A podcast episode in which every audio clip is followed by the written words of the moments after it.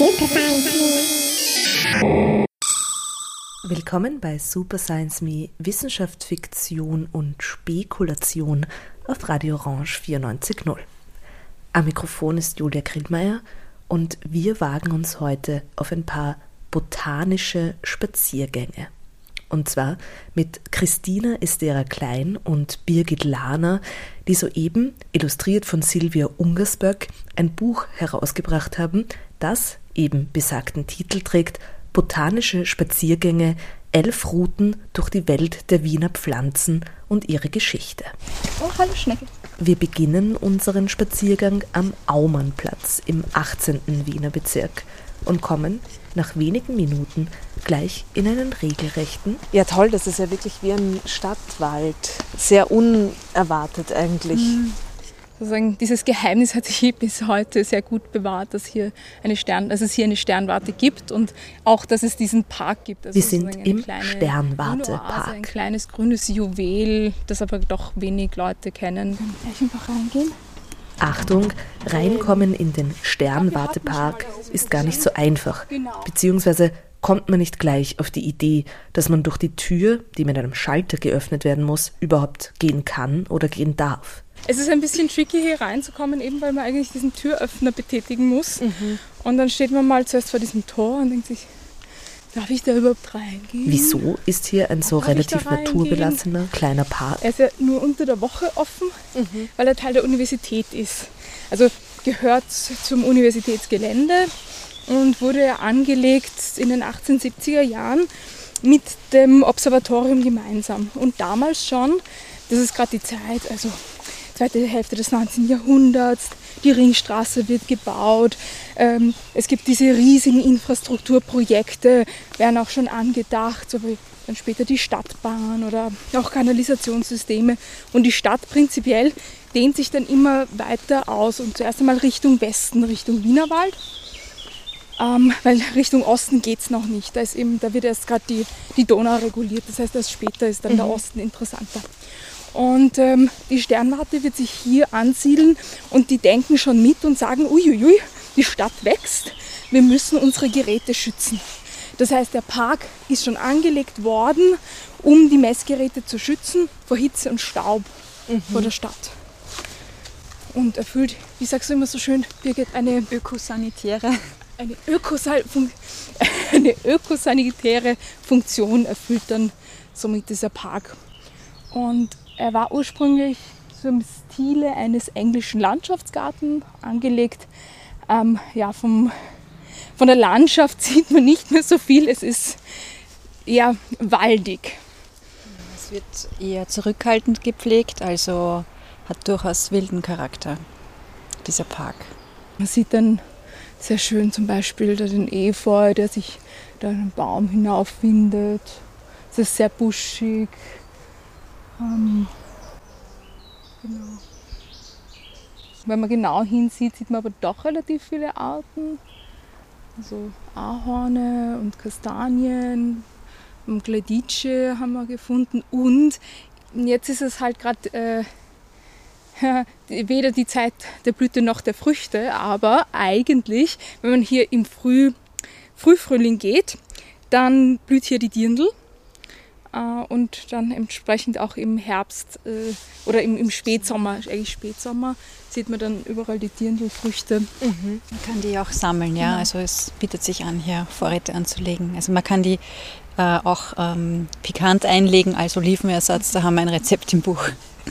genau.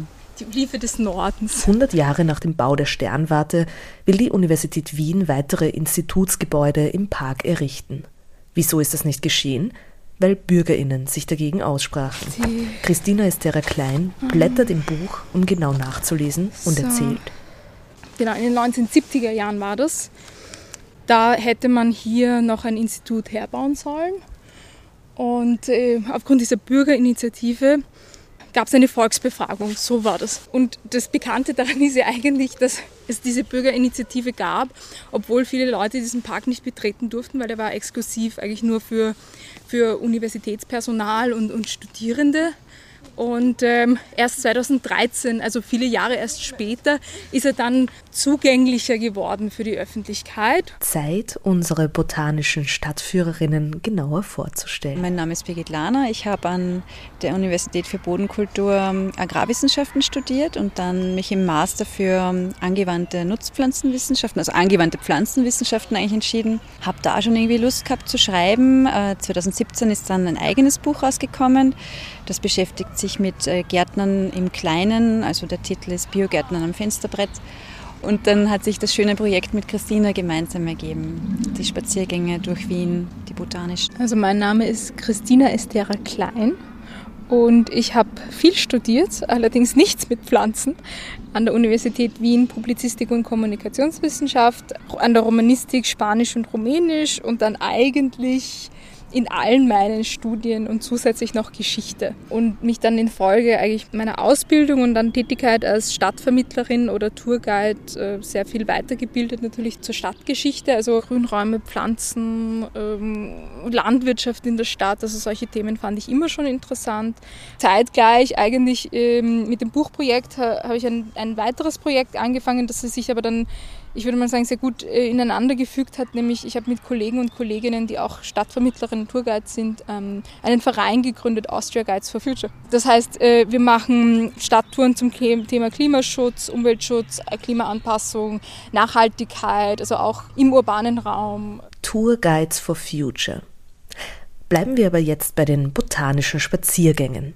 Vom Aumannplatz aus geht man eine Runde, die im Buch folgenden Titel trägt. Der Spaziergang heißt Bürgerliche Gartenlust, weil er eben äh, hier ein, ein, Viertel beleuchtet, das so in der in zweiten Hälfte des 19. Jahrhunderts entstanden ist, mit dem Sternwartepark, mit dem Tür Türkenschanzpark und eben auch dem Cottage-Viertel, das zwei Teile hat, eins, ein Teil hier in Währing und den anderen in Döbling.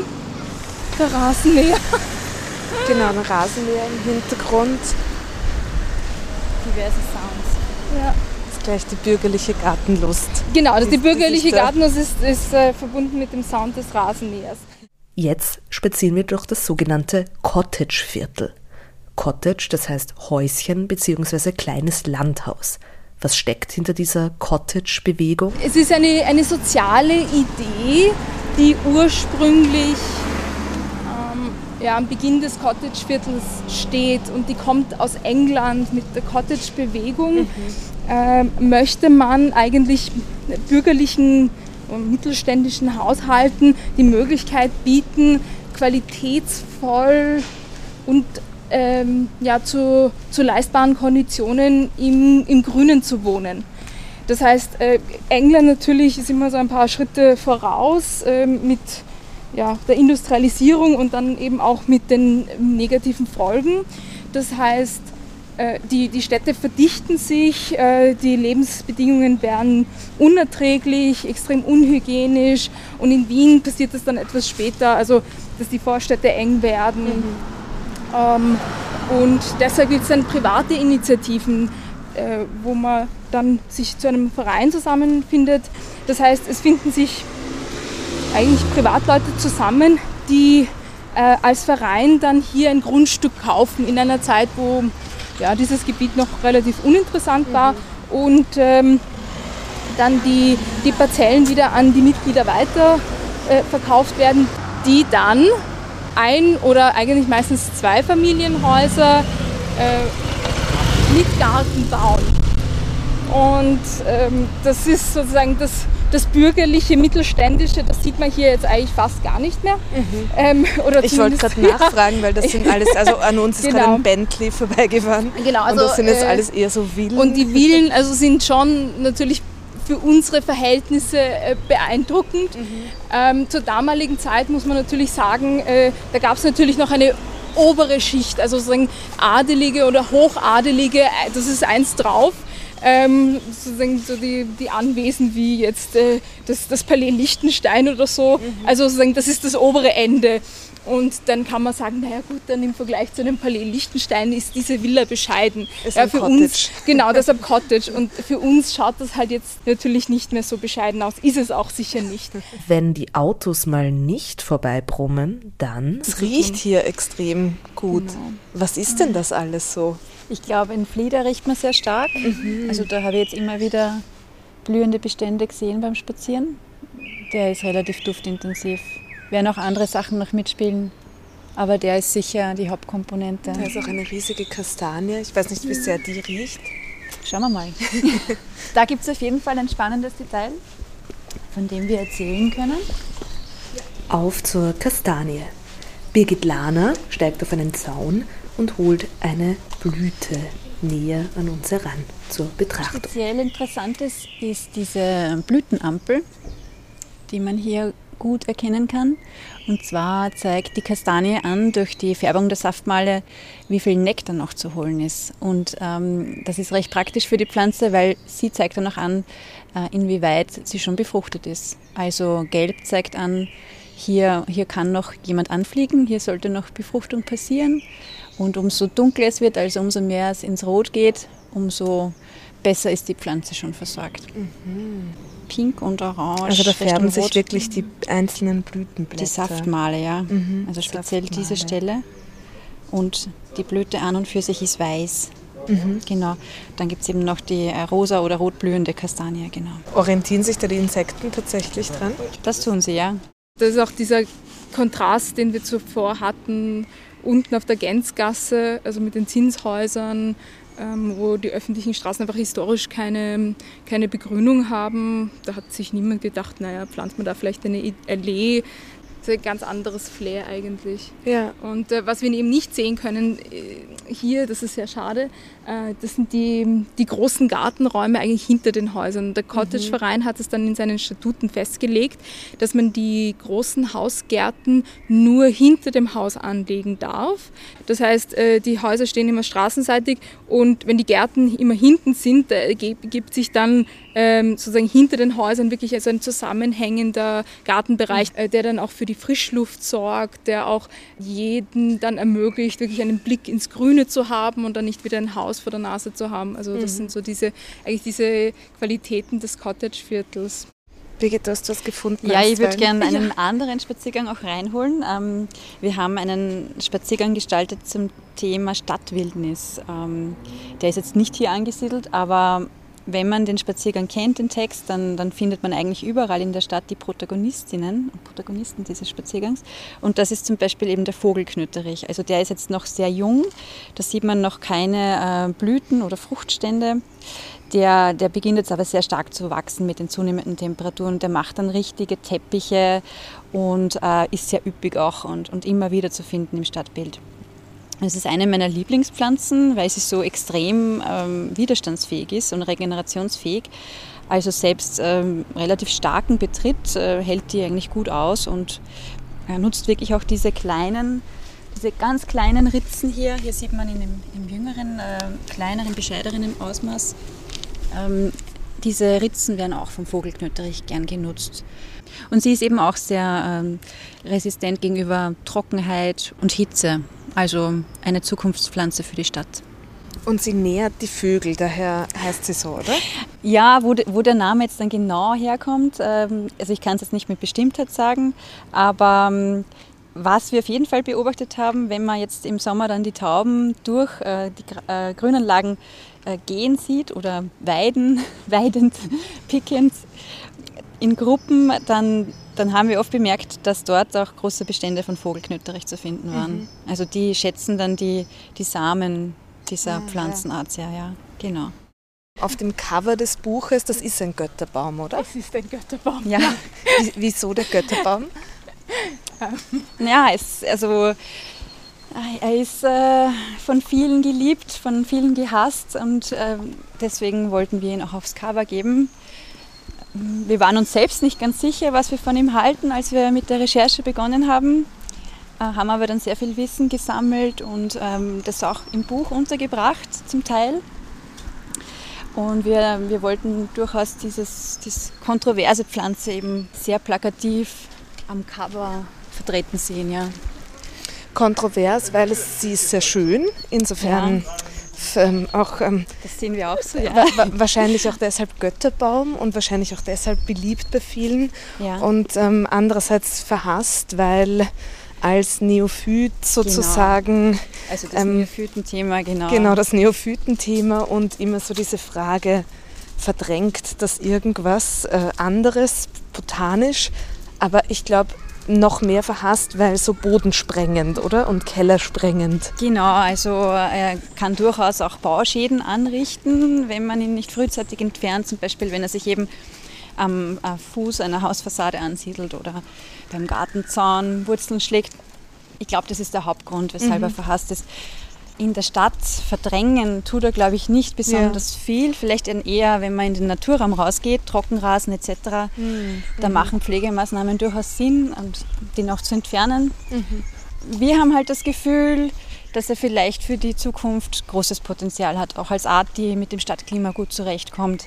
Natürlich verstehen wir auch die, die negativen Seiten und dass Leute den nicht am Haus ja. wachsen lassen möchten. Der Götterbaum begegnet uns ja an mehreren Stellen. Äh, nicht nur im, im Wildpflanzenspaziergang, wo eben dieses Neophytenthema sehr zentral mitbehandelt wird, äh, sondern dann in einem anderen Kapitel sehr prominent äh, nämlich ähm, städtisches Grün. Und äh, wir beleuchten da die Geschichte des Götterbaums in Wien, der sehr bewusst hier angesiedelt wurde. Also das ist vielleicht auch etwas, was man gerade beim, bei, beim Thema Neophyten immer mitbedenken muss sozusagen, es gibt ja manchmal dieses, dieses Gefühl, oh, die Pflanze ist jetzt hier und sie verdrängt was und sie breitet sich aus und sie nimmt uns etwas weg. Aber wir waren es ja eigentlich, die sie hierher gebracht haben. Also wir haben sie eingeladen. Im Fall des Götterbaums wirklich sehr prominent nämlich Erstbepflanzung der Ringstraße. Also. Kaiser Franz Josef möchte keine Kastanien und keine Pappeln an der Ringstraße viel zu äh, proletarisch. Äh, Kastanien wachsen ja auch am Brat, im Prater, also was soll denn das bitte? soll ja auch äh, das Pflanzenkonzept repräsentativ sein. Und äh, dann pflanzt man Götterbäume und Platanen. Und der Götterbaum hat noch eine zweite Importgeschichte. Im Bereich des, des heutigen Karlsplatz gab es schon eine Götterbaumallee vor der Ringstraße. Es gab auch schon Götterbäume, die hier angepflanzt wurden wegen des Spinners, also äh, eines Schmetterlings, wo man sich erhofft hätte, dass, dass der Faden der Raupe einen Ersatz für Seide produziert. Mhm. Das Projekt war nicht sehr erfolgreich, aber wir haben hier sozusagen zwei Anfänge des Götterbaums in Wien. Einerseits eben repräsentatives Interesse, das andere das wirtschaftliche und so kommt der Götterbaum nach Wien. Äh, beim Götterbaum Genau, das war dann nämlich so diese klassische äh, Trümmer- und Schuttpflanze, mhm, die genau die die Trümmerlandschaft besiedelt hat, gemeinsam mit, den Schmetterling, mit dem Schmetterlingsflieder. Anscheinend gab es da wirklich wolkig lila blühende mhm. Schutt- und Trümmerhalden in der Zeit. Und da ist dann der Götterbaum ja. explodiert. Dann kommen wir an einem Hauseck vorbei, das über und über mit blauen Blumen bedeckt ist. Wow, das riecht auch wahnsinnig. Das ist eine Glycinie? Glycinie, genau. oder Blauregen, ist mhm. umgangssprachlich, genau. Das ist auch die Zeit dieser Blüte, ja. Das riecht auch unglaublich. Ja, fast irgendwie betäubend, ja. Die Stadt und, und speziell auch Wien hat eine enorme Biodiversität, ja.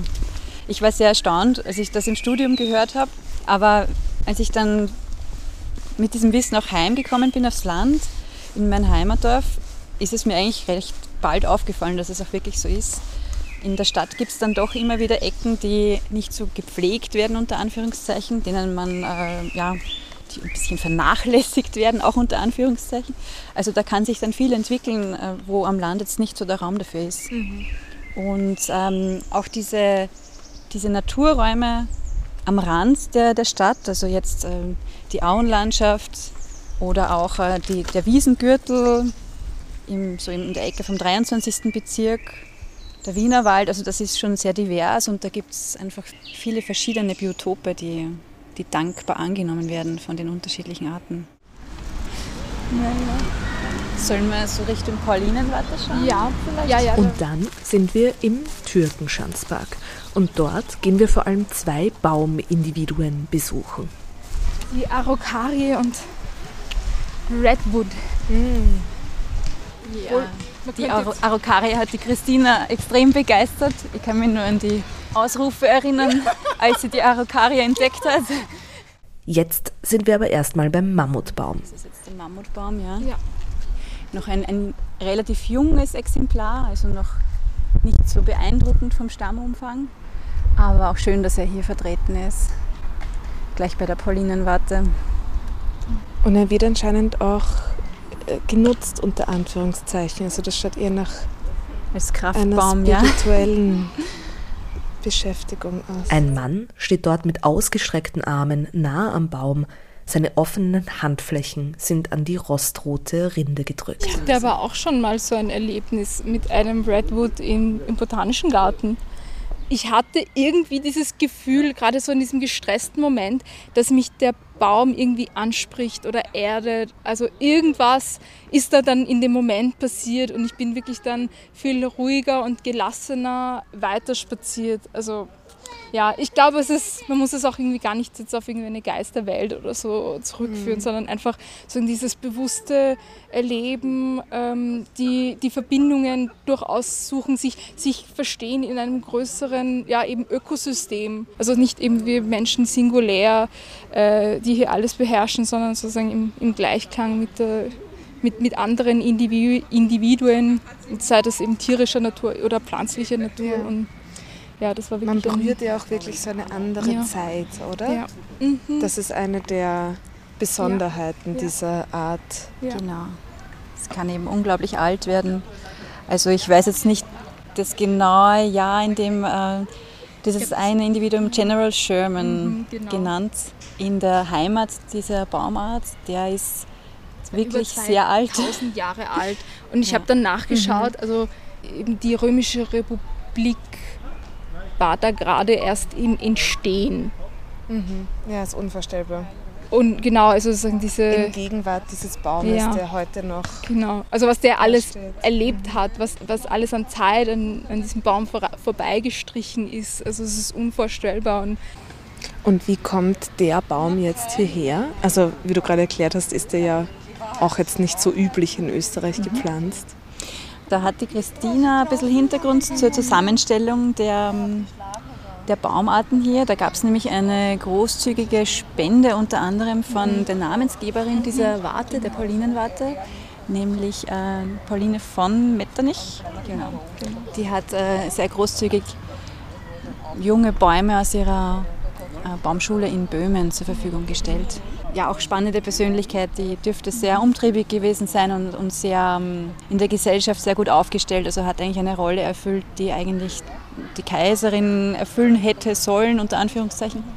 Und äh, sie war sehr ähm, engagiert, engagiert in, mhm. in der ähm, Wiener Gesellschaft dieser Zeit mhm. und hat eben auch Pflanzen für diesen, für diesen Park hier gespendet. Mhm. Also den Redwood wahrscheinlich nicht. Ja. Ähm, der ist jünger aber es ist die Pauline Metternich und andere ja, prominente oder weniger prominente Persönlichkeiten, die hier Pflanzen spenden. Also es kommen Sachspenden, es kommen auch äh, Spenden aus, ähm, aus Baumschulen eigentlich in ganz Europa.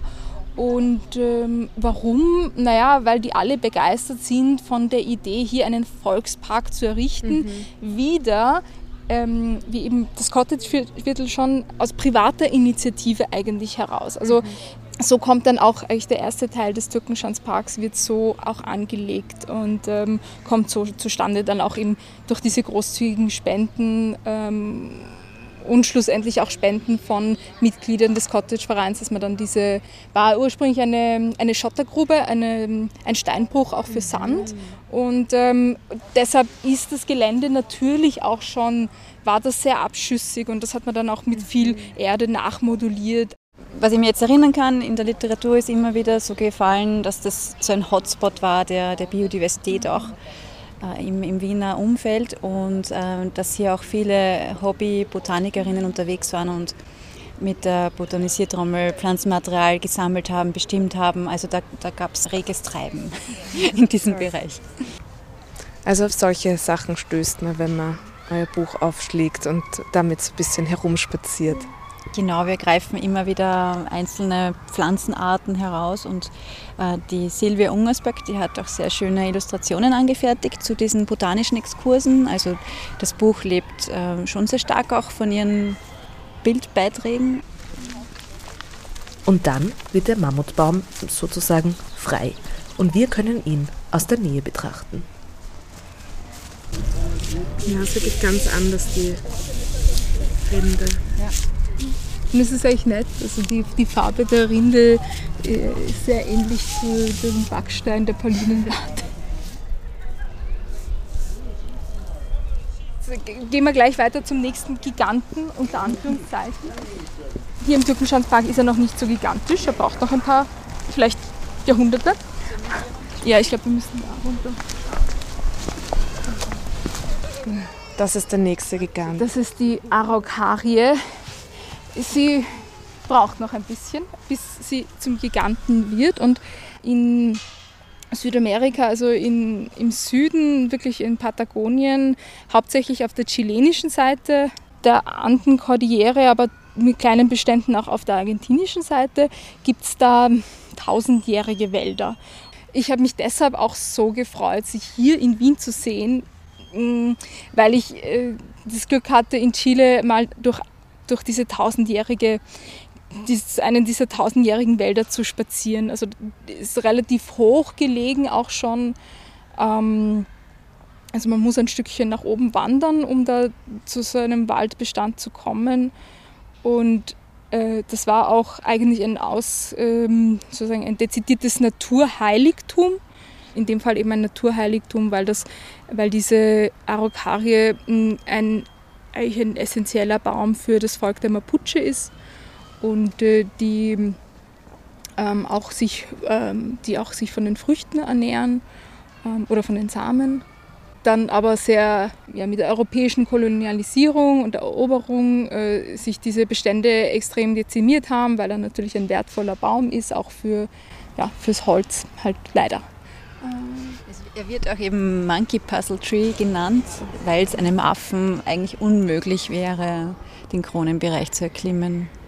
So, so ein Beaumont von einem englischen Botaniker, der, der wusste aber nicht, dass in Chile keine Affen natürlich vorkommen. Monkey Puzzle Tree. Monkey is puzzled. Und er hat diese gewaltigen äh, Zapfen, die mhm. kann man auch in den Wipfeln sehen. Äh, er hat also Nadeln, die aber sehr, sehr breit, ja, wie gefächert an den Ästen sitzen, äh, ganz anders als unsere Nadelbäume. Und diese bizarr tanzenden Äste. Äh, also man steht davor und könnte fast meinen, er tanzt, dieser Baum.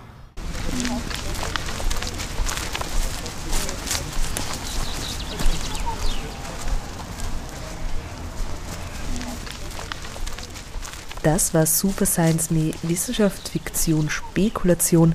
Heute auf botanischen Spaziergängen mit Christina Estera Klein und Birgit Lahner, die soeben ein Buch publiziert haben, Botanische Spaziergänge, elf Routen durch die Welt der Wiener Pflanzen und ihre Geschichte, illustriert von Silvia Ungersböck.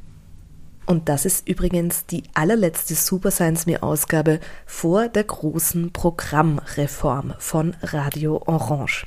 Im Juni bzw. ab 1. Juni wird das Programm von Radio Orange völlig neu aufgestellt und in sehr übersichtliche und tolle und kreativ aufgeteilte Sparten gegliedert. Und Super Science Me erhält einen neuen Sendeplatz und zwar jeden ersten Sonntag im Monat von 14 Uhr bis 14.30 Uhr. Alle Ausgaben von Super Science Me könnt ihr selbstverständlich im CBA-Archiv der freien Radios nachhören, sowie überall, wo ihr Podcasts abonnieren, empfangen und anhören könnt. Julia Grillmeier sagt herzlichen Dank fürs Zuhören und ich hoffe bis bald.